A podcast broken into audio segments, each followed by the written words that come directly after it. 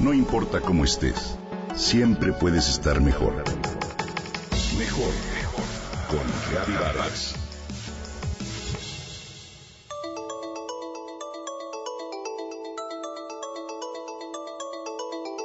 En la pasada feria del libro, observo detenidamente los títulos de los cuentos y las historias que hoy en día se plantean y que distan mucho de ser esa tradicional historia que conocíamos donde la princesa es rescatada por el príncipe azul, que a su vez lucha contra el temible y poderoso dragón. Hoy, las historias también han cambiado y tocan temas que empoderan, que fortalecen y cuestionan a los pequeños, a las niñas que ya no esperan el y vivieron felices por siempre, ni mucho menos ser rescatadas, sino rescatar también y luchar por una felicidad que más que un destino se transforma en momentos en el camino que solo sabremos distinguir si vivimos presentes.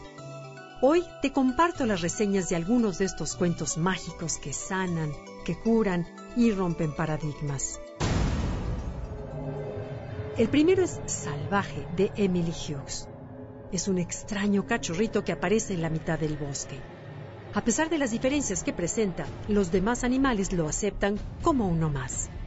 El cachorro resulta ser una niña a quien los animales del bosque enseñan a comer, a vivir y a jugar. Así es feliz hasta que aparece un ser muy parecido a ella que quiere educarla. Salvaje es un cuento de Emily Hughes donde se recupera el tema del niño salvaje abandonado y criado en el bosque, alejado del contacto humano. Con este cuento, Emily retrata un canto a la libertad y a la naturaleza rompe esquemas y estereotipos y otorga fuerzas a su protagonista misma que se torna valiente, audaz y felizmente salvaje. Otro cuento que se llama Malena Ballena, escrito por David Cali. Te narro la premisa. En la piscina, todas se reían de ella por su peso. Malena Ballena es la historia de una niña que en la piscina le llaman ballena y que vence complejos una historia magnífica de la lucha frente a los complejos personales y cánones de belleza que hoy la sociedad impone.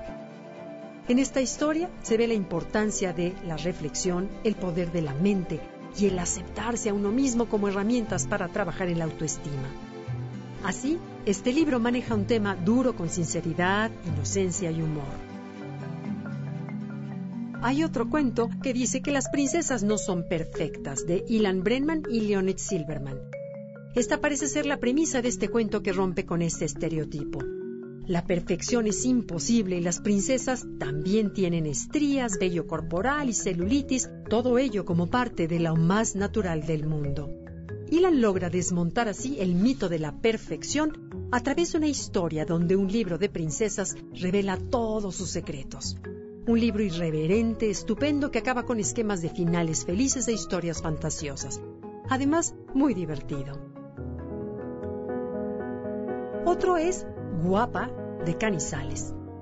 En este cuento, la bruja protagonista tiene una cita con un ogro y está realmente contenta por eso. Camino a la cita, la gente empieza a decirle todo lo que debería cambiar, desde su cabello hasta su postura. ¿Será que es posible agradar a todo el mundo y sentirse bien al mismo tiempo? Guapa ha sido el álbum ganador del premio a Pila Primera Impresión 2016 al mejor proyecto de autor Nobel. Los cuentos, como ves, son mucho más simples con personajes actuales, características positivas y negativas, protagonistas más humanos y reales con fortalezas y flaquezas. Hoy, el tema del machismo se ha quedado atrás y se reivindican en las historias los derechos de movimientos sociales, se le plantea al niño conceptos habituales en su día a día. Estos cuentos de hoy, como algunos ejemplos que te acabo de narrar, nos llevan a los niños y a los adultos a comprender mejor el mundo de hoy.